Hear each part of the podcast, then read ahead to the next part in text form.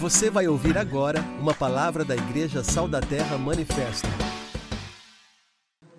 Bom demais. Boa noite, irmãos. Estamos aqui nessa luta, fazer algumas coisas funcionar. Isso se chama férias, né? Férias, todo mundo volta depois devagar, naquela lerdeza, mas benção demais. Como o Fernando já até adiantou aqui durante os momentos que a gente estava é, conversando, que ele estava ministrando no louvor, né? É, nós, na última semana, trabalhamos como, como meta daquilo que é o nosso plano de leitura, algumas, alguns textos que falam muito a respeito da vida de Davi. Né? E Davi é um dos personagens, na, no meu entendimento, mais interessantes, é, por um aspecto muito simples. A gente vê na jornada de Davi fracassos tão monumentais quanto as suas experiências de sucesso. Isso faz da Bíblia um livro absolutamente único porque todos os livros que a gente vê que trabalham com heróis e tudo mais, é tudo é num nível de idealização que beira o ridículo.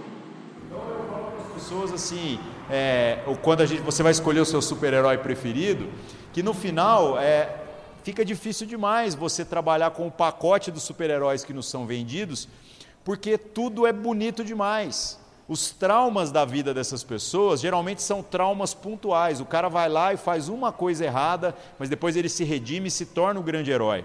Mas quando você olha a vida de Davi, Davi é um homem como qualquer um de nós. Ele é uma pessoa que vive crises, é uma pessoa que provavelmente também trabalhou na sua jornada idealizações, ele pode ter imaginado que Deus desejava para a vida dele algumas coisas, ele tentou viver segundo essa idealização e ele quebrou a cara um monte de vezes. Enche o nosso coração de esperança você se relacionar com a Escritura na perspectiva de ver que todos os homens e mulheres de Deus que fizeram história possuem manchas na sua biografia possui pontos de incongruência, pontos onde você olha e diz assim: olha, essa, eu me identifico com isso aqui, eu me identifico com essa falha moral, com essa falha de caráter, é exatamente o solo onde Deus vem com o seu espírito e trabalha na vida da gente. Então, é, que a gente possa meditar nessa noite sobre algumas destas idealizações, coisas que a gente pode estar pensando acerca da nossa vida e que na Escritura a gente vai ver que não é diferente do que outros homens e mulheres pensaram a respeito da sua própria jornada. Então eu falei aqui sobre o rei Davi, que é basicamente a leitura que foi feita né, no nosso plano aí anual ao longo dessa semana. Se você ainda não está acompanhando o nosso plano, Pega ali depois no cantinho do balcão e acompanhe. Ah, mas eu não comecei no começo do ano. Que se dane, começa a partir de agora, porque aí domingo que vem, quando a gente se reunir, ou se você já faz parte de um pequeno grupo, você vai estar totalmente conectado, ligado naquilo que a gente vai estar falando aqui, tá? Então nós falamos sobre Davi e eu poderia citar muitos outros personagens bíblicos. Do, duas categorias de personagens aqui me chamam muito a atenção. O primeiro é os profetas, porque você já viu como nos dias de hoje tem um tanto de gente que quando fala de profeta é, trata como se isso fosse, sei lá, um, um título especial, uma virtude, alguma coisa que, que, que traria assim alguma honra especial para essa pessoa, como se ela fosse mais poderosa que os demais, ela tivesse mais moral com Deus do que os demais, né? Eu já vi isso demais, sabe? Assim, aparece um cara que às vezes é, é uma tragédia o testemunho dele, mas aí vem alguém e defende ele e fala assim: não, mas ele é profeta, por quê? Porque ele falou umas coisas em nome de Deus, errou meia dúzia, acertou duas, mas aí por conta do acerto a gente fica com temor de às vezes confrontá-lo naquilo que foram as suas incoerências, né? Então a gente trata profeta desse jeito, mas o profeta, segundo a Escritura, ele não trabalha desse jeito. O profeta que é chamado por Deus, no tempo em que a gente ainda não tinha essa plenitude da revelação, que é a pessoa de Jesus, e a revelação suficiente, que é a Escritura, então Deus falava por seu Espírito com algumas pessoas de maneira especial. Este cara tinha então a responsabilidade de trazer de uma forma clara e compreensível aquilo que Deus falou. Hoje, profetizar não é privilégio de alguns, todos fomos chamados para viver essa jornada do profeta. E a jornada do profeta é você pegar tudo aquilo que Deus falou, o que Deus falou está aqui, e você trazer isso através da sua vida de uma maneira prática e compreensível para as demais pessoas. Só que o profeta nos nossos dias está debaixo dessa ideia da idealização. E na Escritura a gente vê que profeta sempre é a pessoa que é rejeitada. Então, ser profeta, segundo a Escritura, é levar paulada para a cabeça. É você ouvir de Deus e na hora que você vai falar com a autoridade de Deus, com o Espírito de Deus, com a missão que Deus te deu, o que, que vai acontecer? Vão rejeitar aquilo que você tem para falar. É diferente daquilo que nós enfrentamos quando estamos vivendo de maneira genuína o Evangelho de Jesus? De maneira nenhuma. Você conhece Jesus, fica louco com tudo aquilo que Deus quer fazer na sua vida, aí você de repente está tentando compartilhar essa mensagem que mudou a sua vida com um amigo seu, mas você não consegue entrar na cabeça dele. Você quer compartilhar com os seus pais ou com os seus filhos, mas a gente não tem o poder de entrar na cabeça das pessoas. Então o que, que a gente enfrenta? Frustração. Todo profeta da Escritura acaba em algum momento passando por um processo até depressivo. Porque o cara foi chamado por Deus, ele não tem dúvida disso, ele tem a palavra, ele tem o Espírito, e o Espírito não era igual agora, que foi derramado sobre todos nós. O Espírito era um privilégio, era uma coisa para alguns. Então ele tinha todas as condições favoráveis e ainda assim ele experimentava de muitas situações em que tudo dava errado. Outra categoria de pessoas que trabalhou talvez com alguma idealização na sua jornada e experimentou frustrações são os apóstolos de Jesus. Eu gosto também demais da maneira pela qual Jesus escolhe os seus apóstolos, porque eles são, né, como a gente sempre repete, pessoas que possuem é, perfis psicológicos muito ruins. Ninguém montaria uma equipe para vencer com o tipo de pessoa que Jesus escolhe. Porque os caras são inconstantes, os caras são muito ruins. Então eu olho os apóstolos de Jesus com todas as suas crises e me identifico. Eu só tento não me identificar com Judas Iscariotes, porque aí é um problema. Mas com os demais, com todas as suas crises, a gente vai vendo que com Jesus errar não é um problema a gente empenhar uma palavra e voltar atrás dessa palavra não é um problema. Deus quer tratar isso na nossa vida. Então é, é, melhor que a gente faça a palavra mesmo e depois volte atrás, mas reconheça onde nós estamos vivendo de maneira equivocada e depois conserte, do que a gente tente fingir que não existe problema nenhum. Então a vida dos apóstolos também é uma vida que muitas pessoas às vezes carrega de idealizações. Mas se existem pessoas que sofreram e sofreram na sua própria carne, na sua própria existência, com as suas próprias expectativas, são os apóstolos de Jesus. Então imagina os caras agora, os caras receberam a mensagem do próprio Deus e já nem foi igual aos profetas. O Deus encarnado viveu entre nós e compartilhou com eles a mensagem dizendo assim: ó, vocês têm tudo, mas Jesus já vacinou os caras. Jesus vacina os caras de duas maneiras. Primeiro ele fala assim: vocês vão de dois a dois, vão chegar numa, numa cidade, numa aldeia, procuram um homem de paz prega o evangelho, fica lá, come o que tiver na geladeira, dá todas as instruções. Mas aí Jesus fala assim: mas vai ter lugar que não vai receber vocês. E talvez eles não tenham considerado o quanto que isso é verdade, ou quantos lugares que eles vão que eles vão experimentar disso daí. O único recado que Jesus deu foi: não leve nem o pó dessa cidade, sacode até o pó do seu pé ali, é, contra essa cidade e sai fora, não leve nada, não leva nenhuma frustração, não leva nenhuma experiência ruim desse tipo de coisa, porque vai acontecer. E a outra ocasião em que Jesus fala sobre a frustração inerente a esse chamado é quando ele fala: No mundo passareis por aflições, mas tem de bom ânimo, eu venci o mundo. Ou seja, vocês foram chamados para se frustrar mesmo. Vocês têm todas as ferramentas, mas vai doer, vai custar caro, não vai melhorar. No final, quando vocês morrerem ou quando eu voltar, tenham certeza que a vitória que eu tenho vocês também vão ter. Mas até lá, aguenta o tranco, é esse negócio mesmo. Então, homens sejam homens, mulheres sejam mulheres, cada um aí segura na onde pode e se prepara, porque as suas idealizações, infelizmente, não vão se cumprir, como podem também não ter se cumprido na vida de Davi em muitas situações. Ele pode ter imaginado que a jornada dele seria de um jeito, mas Deus foi conduzindo ele por caminhos que ele talvez não esperava. E no meio desses caminhos, ele começou a entender quem ele é e a quem ele serve. E então, como ele deve agir dali para frente, é sempre daqui para frente. É assim que a gente trabalha. A pergunta que fica para nós é: como que nós administramos a nossa própria jornada? Essa é a crise dos dias que a gente está vivendo, né? Porque muitos de nós trabalham na perspectiva de usar umas frases prontas aqui que são perigosas. A gente fica assim: não, quando isso acontecer, eu vou fazer aquilo. Quando Deus me der isso, então eu vou fazer aquilo. Quando Deus me favorecer nisso, então eu serei.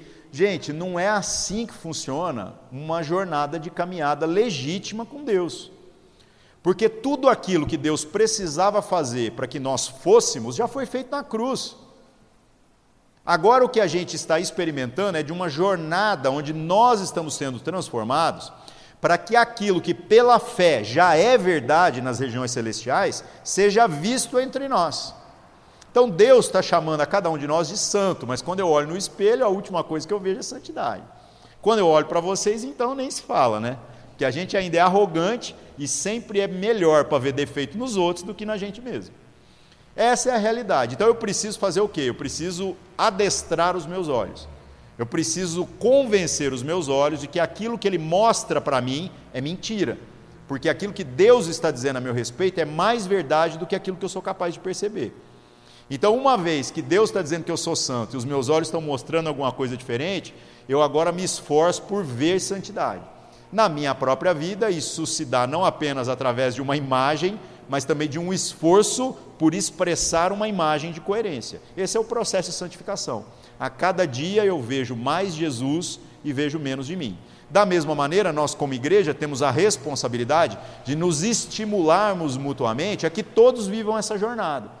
Então, ao invés da gente ficar aqui fazendo essa competição de quem peca menos, o que é ridículo, né? Porque na verdade todo mundo acha que peca menos.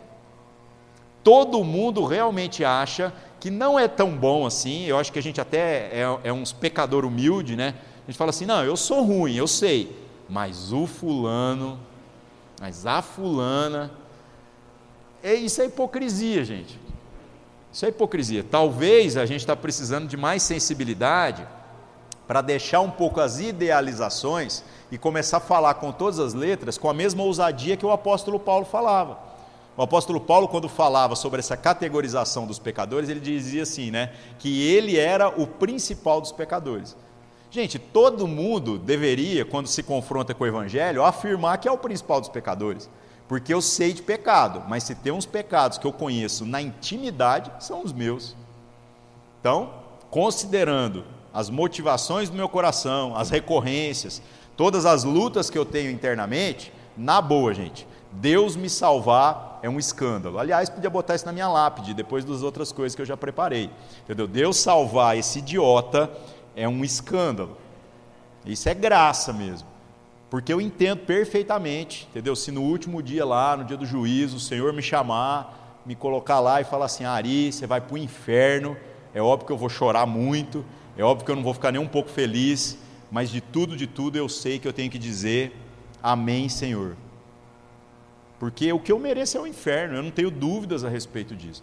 Então, você conhece os seus pecados, eu conheço os meus pecados, a gente deveria viver um pouco abaixo do que essa ideia da idealização, porque a idealização vai gerar na nossa vida frustração. Então, quando você fica assim, ah, quando isso acontecer, eu farei. Quando eu tiver tal coisa, então eu vou fazer para Deus, ou eu vou viver a minha espiritualidade.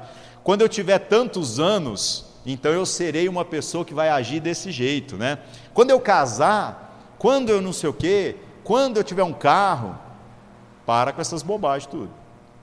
Porque a verdade é que a gente fica fazendo esse tanto de plano e Deus não tem compromisso com esses planos. Então, cuidado com as idealizações. Tem um monte de situação que Deus não só vai deixar dar errado, às vezes eu acho até que Ele vai dar um empurrãozinho para ver se dá errado mesmo, para que a gente possa ser tratado no nosso coração, nas nossas motivações. A vida de Davi ela é extraordinária, tanto no exemplo de como ele tem convicções das quais ele não abre mão e de como também ele vive manchas no seu currículo, né? onde você vê que ele, como um ser humano, igual qualquer um de nós, é, ele também enfrenta de adversidades. Então, Davi é o homem que confronta o rei, dizendo assim: como que você permite que esse filisteu venha e confronte os exércitos do, do, do Deus vivo? E aí, Davi vai lá e assume a posição de ir lá enfrentar aquele cara, sendo que quem tinha que fazer isso, no mínimo, era o rei. No mínimo. Então Davi vai lá como alguém que não tem a preparação que deveria e faz aquilo que o rei não é capaz de fazer. Por quê? Porque ele já era rei. Ele já tinha no seu coração tudo aquilo que Deus havia preparado para que ele fosse. Era só uma questão do tempo para que isso se consolidasse.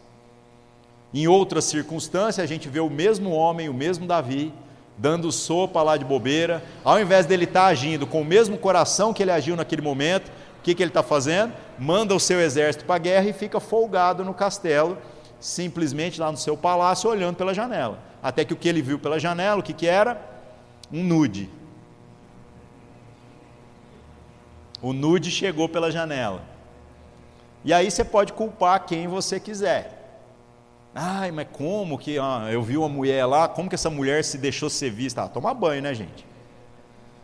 Se o cara tivesse assumido a responsabilidade de ter ido para a guerra, como os homens que ele mandou, essa parada toda não tinha acontecido. E o desenrolar dessa história é adultério, homicídio, ocultar toda essa história. E o pior de tudo, na minha opinião, ser confrontado pelo profeta. O profeta teve que vir e jogar na cara dele. E o pior ainda do que isso, está na Bíblia. Gente, Davi era rei. Davi podia ter abafado esse caso, podia ter sumido com essa história, mas ele faz com que a sua vergonha seja contada, a sua vergonha seja registrada. Isso tudo para quê? Para nossa edificação. Então, gente, faça as contas na sua vida a respeito de quais são os seus planos e comece a entender se, segundo aquilo que Deus falou, naquele momento em que você conheceu Deus, naquele momento em que Deus te chamou, que você tem certeza que Ele disse para você: a vida que eu tenho para você é mais do que o que você está vivendo. Reavalie se você está vivendo segundo esse chamado, porque é natural que na nossa caminhada a gente comece a ter uns lapsos aí de memória e dali um pouco desvia aquilo que são os propósitos da nossa vida. Então, os nossos planos, eles vão é, se confrontar com os planos de Deus. E aí, colega, você vai experimentar de frustração. Muita frustração, vai dar tudo errado. Mas faz parte, né? Algumas pessoas às vezes não compreendem quando a gente fala a respeito das doutrinas da salvação. As pessoas falam assim: Ari, você acredita mesmo em predestinação? Aí eu explico, eu falo assim: acredito. O cara fala, mas então está tudo resolvido? Eu falei, então, resolvido está. Agora, o como que chega na resolução é que é o grande problema. Porque predestinado quer dizer que já tem um predestino. Só não tem uma pré-jornada, entendeu? Então você quer sofrer, luta com Deus. Porque no final Deus vai te levar ao lugar onde Ele deseja que você esteja. Quer não sofrer, não luta com Deus. Faça com que a vontade de Deus comece a guiar a sua própria vontade. Aí o que, que vai acontecer? Você vai chegar no mesmo lugar. A única diferença é que vai doer menos. Então, quer sofrer menos? Palavra de Deus, vontade de Deus. Eu estou orando para mudar a opinião de Deus? Não, eu estou orando para mudar a minha vontade. Porque quando eu oro, eu peço tudo que eu quero e Deus fala não, não, não, não, não, eu já começo a entender o que Deus não quer. Por isso você pode orar pelo que você quiser. E aí, à medida que eu sei o que Deus não quer, eu começo a chegar mais perto daquilo que Deus quer. E dali um pouco a minha vontade está alinhada com a vontade de Deus, eu só oro aquilo que Deus quer, todas as minhas orações são atendidas. Aí os caras falam: não, o Ari é espiritual. Como diz o ditado, todo mundo vê né, é, as pingas que nós tomamos, mas não vê os tombos que nós leva, né? Não vê quantas orações nossas não foram atendidas até que a gente aprenda a conhecer a vontade de Deus e comece a orar segundo a vontade dele. Então, meu irmão, cuidado. Os seus planos podem estar aí é, em confronto com os planos de Deus. E o que, que você vai experimentar? Frustração. Porque Deus vai frustrar a sua jornada. Deus vai te levar ao lugar onde Ele deseja que você esteja. E infelizmente, nos tempos em que a gente está vivendo, muitas pessoas estão também buscando receitas de bolo baseadas na, na jornada de outras pessoas para tentar replicar resultados. Então, quando você vê um crente que se parece com aquilo que você gosta, você dali um pouco começa a imitar essa pessoa. E a internet piorou demais esse tipo de conduta porque a gente idealiza ainda mais a vida das pessoas que nós admiramos. Gente, tá uma, uma, um caos, principalmente quando a gente começa a ver hoje gente na internet que vem e fala umas verdades assim, sabe? Vai lá e fala assim: não, porque a igreja é hipócrita por causa disso, disso e disso. Toda vez que alguém fala alguma coisa da igreja, a única pergunta que eu faço é: essa pessoa está na igreja? Ela é parte da igreja? Porque eu vou te falar um negócio, gente. Já viu alguém falar mal de irmão seu? Falar mal de sua mãe? Entendeu? Então, os irmãos desce o pau um no outro, é normal. Quando a gente se reúne em família, quem não está presente deu legalidade no mundo espiritual para ser comentado. Mas a gente sempre está falando em favor, nunca contra. Sempre em favor. Mesmo nas coisas que são assim mais sensíveis, temas mais delicados. E a ideia é que isso fosse projetado, inclusive, na nossa jornada de espiritualidade. Então, quando eu não estou, vocês têm toda a autoridade para falar de mim, entendeu? Para vocês, inclusive, ver como é que vocês vão me ajudar. Agora, a gente está juntando é para escarnecer? Aí tem um problema. Agora, e quando alguém fala do seu irmão? Aí é voadora no peito primeiro, e depois nós vamos ver o que está acontecendo. Porque eu não aceito ninguém falar do meu irmão. E na vida da igreja deveria também ser a mesma coisa. Ah, mas o fulano não presta. Não presta, mas é meu irmão. Eu sei que ele não presta. Eu também não presto. Por isso nós é irmão. Agora Deus está dizendo que nós somos filhos, que nós somos como Jesus, que nós somos não sei o que lá, nós estamos trabalhando esse negócio. Então eu não aceito falar mal do meu irmão, não. Se você quiser falar mal do meu irmão, primeiro você entra para a família, vira irmão, aí depois a gente pode falar. Mas é em favor, nunca contra. Então cuidado, gente, com pessoas que estão trazendo para nós, principalmente na internet, receitas de sucesso sobre como viver a sua espiritualidade. Porque tem muita gente receitando para você remédio que não toma. Gente que critica a igreja, mas não faz parte dela. Gente que quer educar os seus filhos, mas ou não tem filhos, ou não quer ter, ou não dá o próprio remédio para os próprios filhos. Cuidado com isso daí. Gente que quer aconselhar casais, mas depois você vai conversar com a mulher ou com o marido do cara e vai ver a desgraça que os dois estão vivendo lá. Máscaras. Cuidado com esse tipo de coisa. Então eu vou falar uma parada para vocês na real, meus irmãos. Nós precisamos buscar a simplicidade e a autenticidade da jornada que Deus está propondo para nós. Uma vida piedosa. Esquece todas as receitas, esquece todas as idealizações. É o que você faz mesmo. É trabalhar com honestidade, viver de uma maneira piedosa, administrando bem aquilo que você pode ganhar, se esforçando para ganhar um pouco mais, para poder viver melhor e poder ter o que repartir um homem cuidando da mulher, mulher cuidando do homem, vocês cuidando dos filhos, aí os filhos vai dar problema, aí vocês descem o pau neles, e depois eles crescem, eles se rebelam, mas depois eles voltam. E é isso aí, meu irmão. É isso aí, meu irmão. As idealizações não vão funcionar. Não, mas quando Deus resolveu o meu problema, então agora eu vou ser o crente. Então você não vai ser nunca, velho. Nós temos que ser o crente agora, nós temos que agarrar mesmo naquilo que são as promessas de Deus, naquilo que são as coisas que Deus está dizendo a nosso respeito e viver isso agora. Então, Davi é o homem segundo o coração de Deus, e é legal que a Escritura não traz para nós é, essas, essa, essas questões de começar a dizer quando ele é e quando ele não é. Gente, ele é um homem segundo o coração de Deus, quando ele está acertando e quando ele está errando. Porque o coração dele, mesmo quando ele erra, ele reconhece o seu erro, conserta, endireita o seu caminho, porque ele sabe a quem ele pertence. É um lapso, é uma bobeira, uma bobeira que todos nós cometemos. Mas ele vive de uma maneira autêntica. Ele tem o seu coração alinhado com aquilo que é a vontade de Deus. Então nós, irmãos, nós temos que pensar nisso, em quem nós estamos nos espelhando.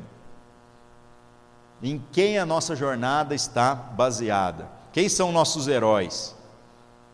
Né, são pessoas reais ou são idealizações. Como eu falei, a internet, gente, está complicado. Está complicado mesmo. Então a galera vê a gente postando umas fotos na praia de vez em quando. Que a gente só posta as fotos legais, né? Principalmente agora no Instagram, né? Que é tudo foto. A gente só posta as fotos legais.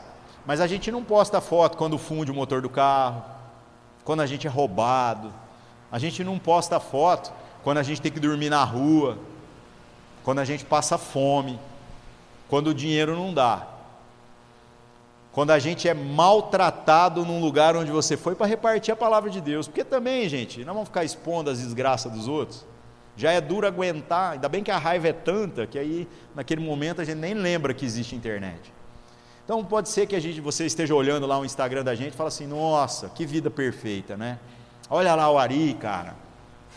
Ele abraçado com o Pedro, a Marina no fundo ali, jogando Candy Crush no celular, né? Enquanto tem aquela parede linda da sala descascada por causa da umidade, mas eles não estão nem aí, cara. Olha que felicidade. Propaganda de margarina, né? Olha o Ari tomando café, deitado na rede. Olha ele viajando mais uma vez. Não se engane, não, irmão.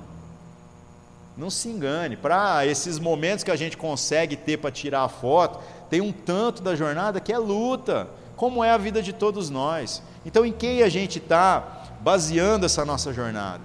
Qual é a idealização que a gente está fazendo? Temos que tomar cuidado com isso daí. Temos que tomar cuidado porque o nosso coração vai é, se envenenando.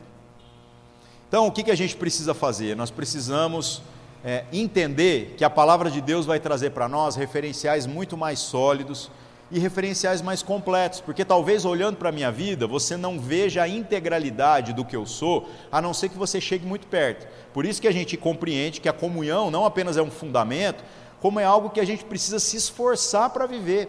Não basta a gente ser amigo de vir aqui no culto, se cumprimentar, ou às vezes até saber o nome um do outro. A gente precisa entrar na vida uns dos outros mesmo, para você ver como que a gente é dentro de casa.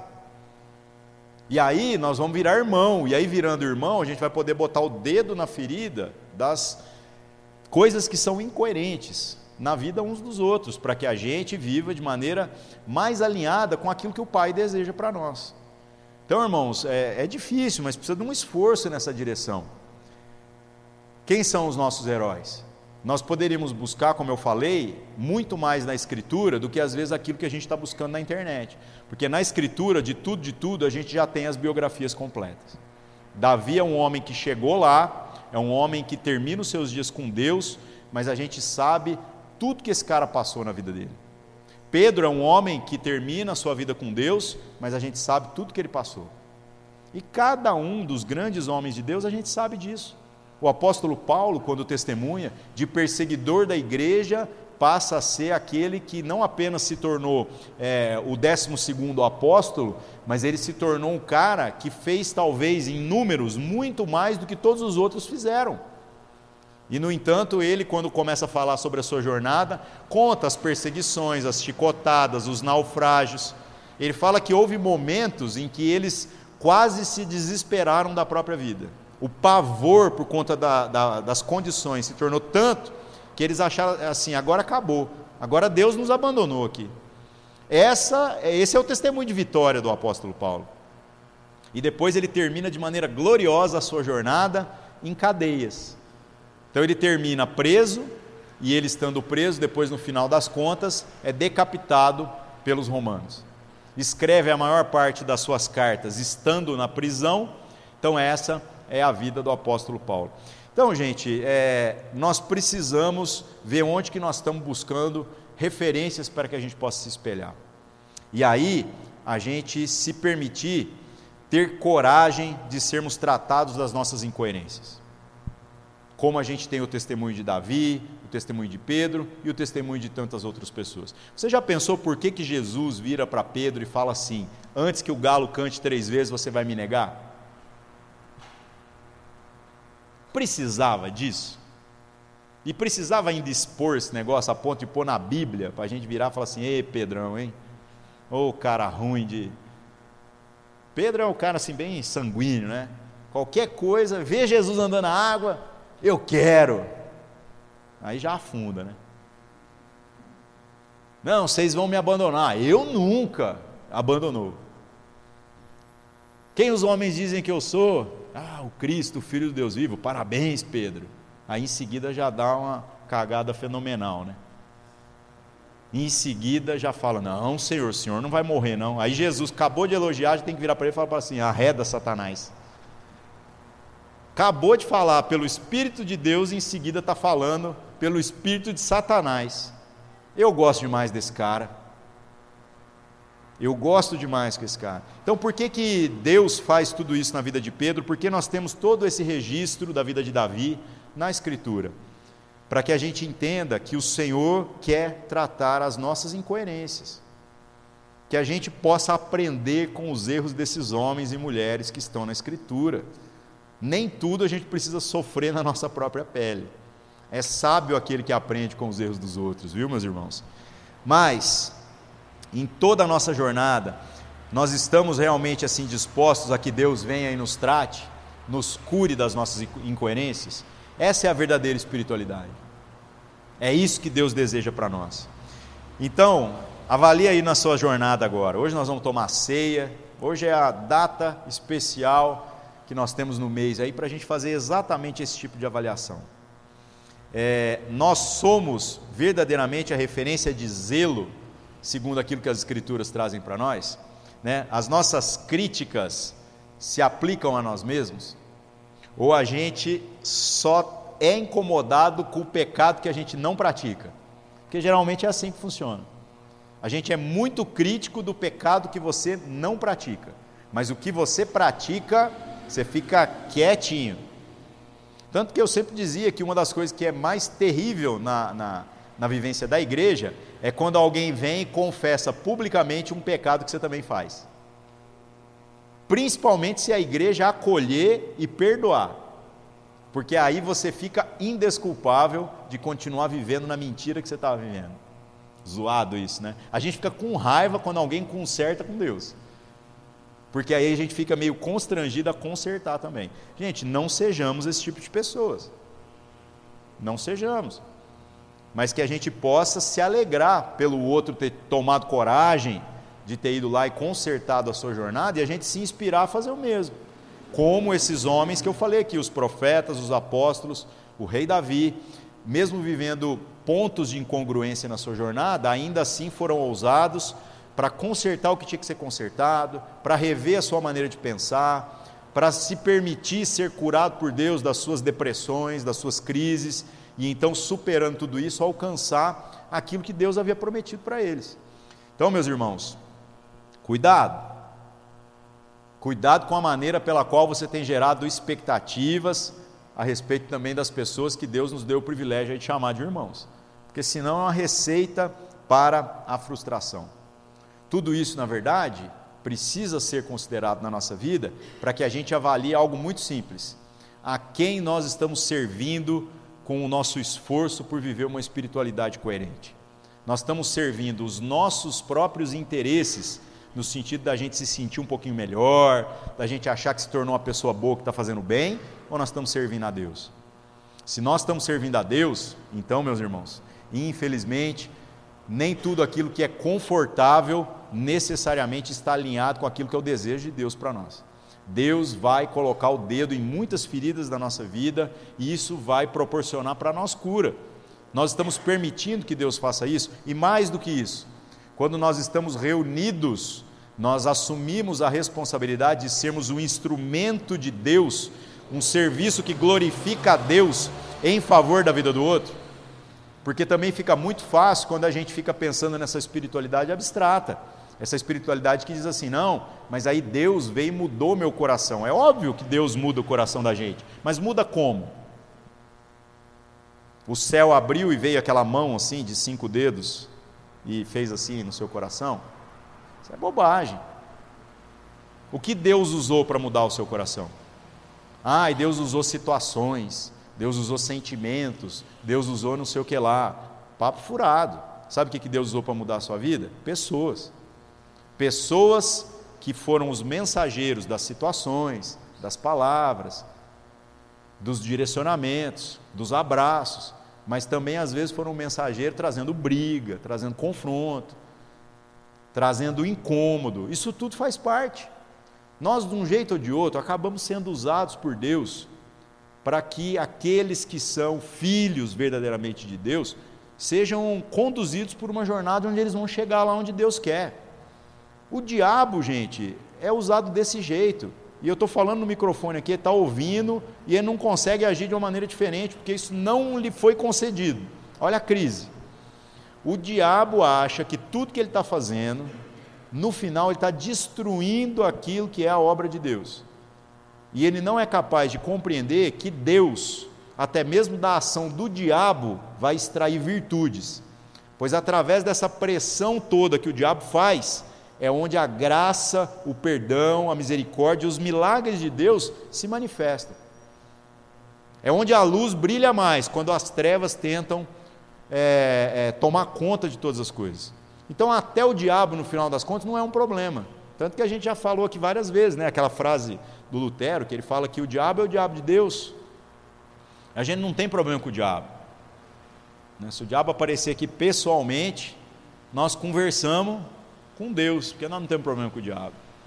O diabo não pode tocar na minha vida, a não ser que Deus permita. E se Deus permite, eu estou perguntando para Deus o porquê Ele está permitindo, para que eu possa realinhar a minha jornada, ou nós estamos fazendo uma entrevista com o diabo aqui, para a gente fazer demonstrações de poder? Nós sabemos fazer isso também.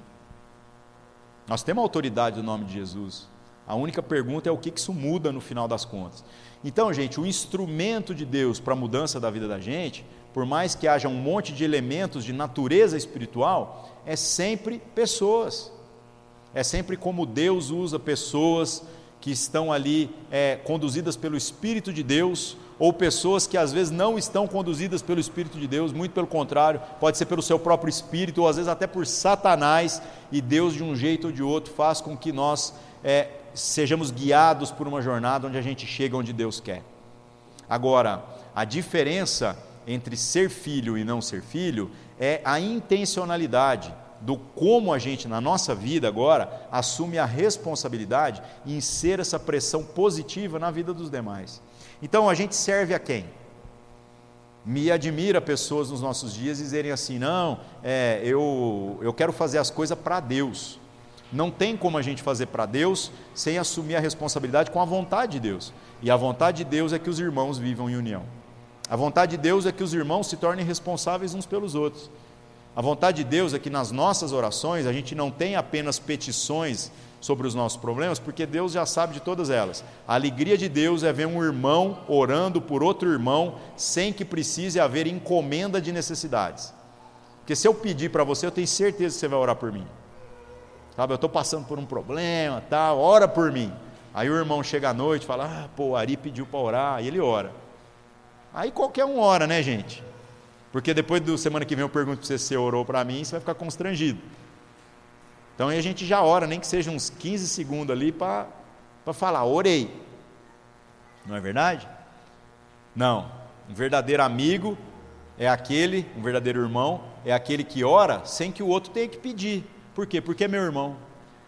Então eu posso chegar diante de Deus e falar assim: Senhor, é, eu tenho muitos pecados hoje dos quais eu me arrependo, que o seu Espírito tem trabalhado em mim, a sua palavra tem me confrontado, muitos pecados que eu quero colocar diante do Senhor, porque eu não quero viver mais desse jeito. Mas eu queria dizer para o Senhor que o meu irmão está vivendo uma outra situação e que eu acho que às vezes é mais preocupante do que essa minha aqui. Então, Senhor, me perdoa, mas perdoa também o meu irmão. Que é, eu estou aqui, Senhor de tudo, de tudo eu estou aqui. O Senhor já sabe do meu arrependimento e tudo mais, mas o meu irmão está vivendo uma crise. Pensa que coisa legítima, gente. Pensa quantos pecados a gente pode ser é, um instrumento de Deus para que o perdão seja ministrado na vida do outro. Espera aí, Ari, você está pedindo perdão pelo pecado do outro, eu estou pedindo para Deus fazer alguma coisa. Isso é digno, isso é justo, isso traduz a quem nós servimos. Então, meus irmãos, em nome de Jesus, que a gente possa avaliar aí a nossa jornada e com a consciência de quais são as nossas idealizações, quais são as frustrações que a gente possa aí ter experimentado, a gente vê em quem a gente está se espelhando. Que possamos buscar na palavra de Deus referências mais reais, referências que se aliam mais com aquilo que nós somos. E que Deus nos dê essa vida piedosa, que na verdade é extraordinária se a gente tiver os olhos do nosso entendimento aí transformados, se a gente tiver a sensibilidade do Espírito Santo para perceber o que realmente é precioso. Nem tudo que estão dizendo para a gente que tem valor realmente vale alguma coisa. Nem tudo que estão dizendo para a gente que a gente precisa alcançar, que a gente tem que buscar, realmente vale a pena, gente. É muito bonito tudo isso que estão dizendo. mas a gente precisa buscar aquilo que o Senhor tem para nós.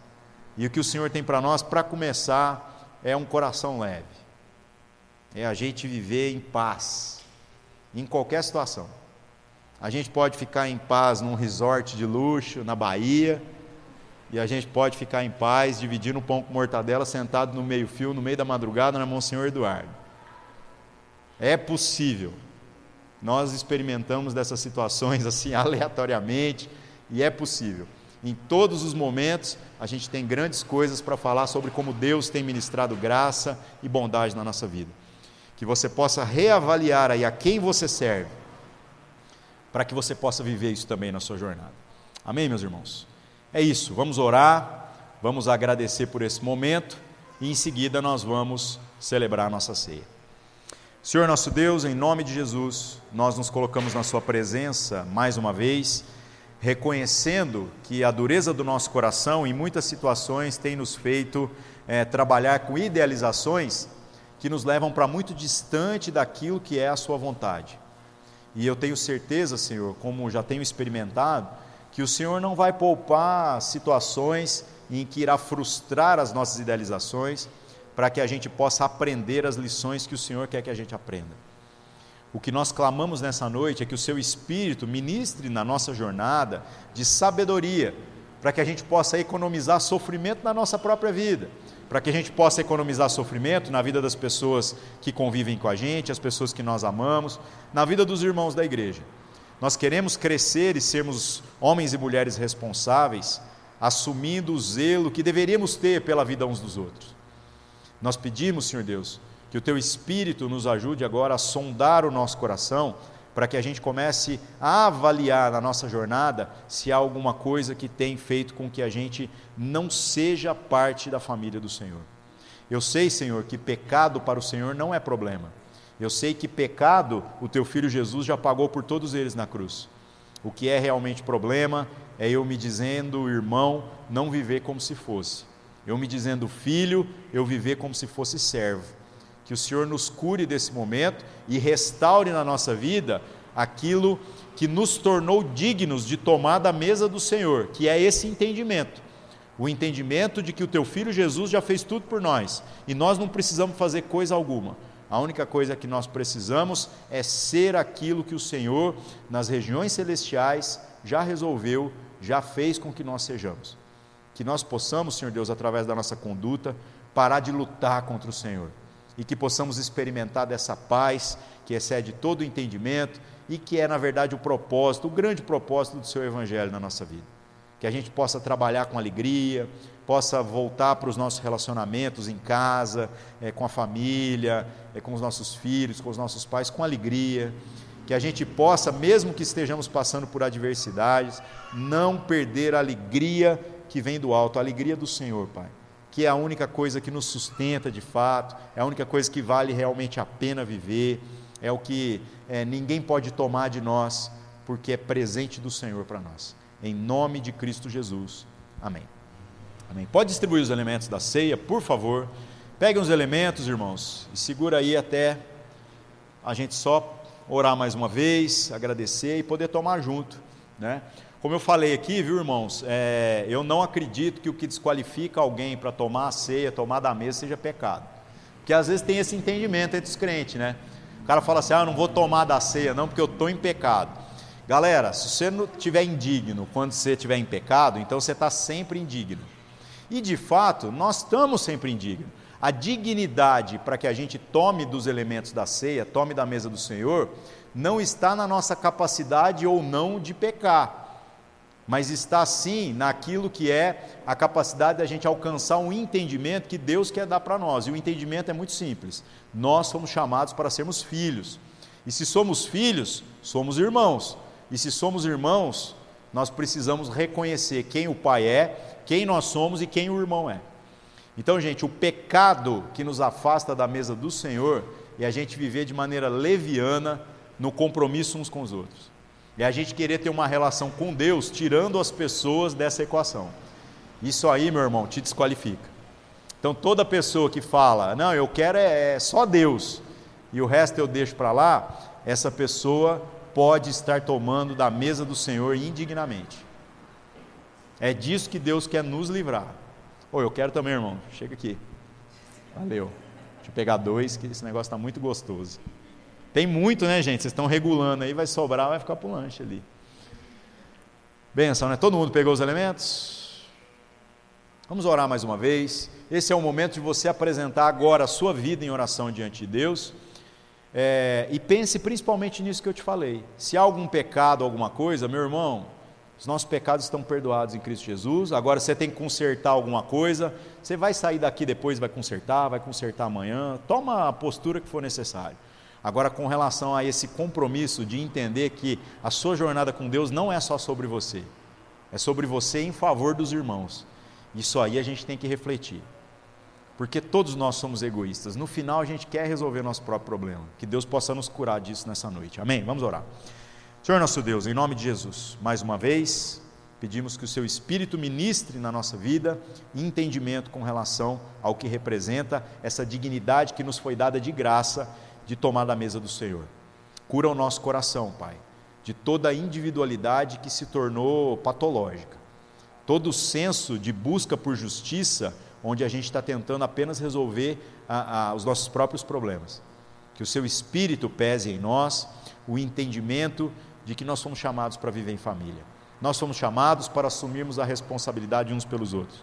Que o Senhor restaure no nosso coração é, essa empatia que deve haver em nós pelos outros, a compaixão, essa capacidade da gente se apresentar diante do Senhor nunca de mãos vazias, mas sempre colocando diante do Senhor a vida das pessoas que o Senhor tem nos dado a chamar de amigos, a chamar de irmãos. Em nome de Cristo Jesus. Agradecemos pelo sacrifício do teu filho na cruz e com esta consciência tomamos do cálice e partimos o pão em nome de Jesus. Amém. Pode tomar, meu irmão, divida com quem você estiver aí do lado, fique à vontade.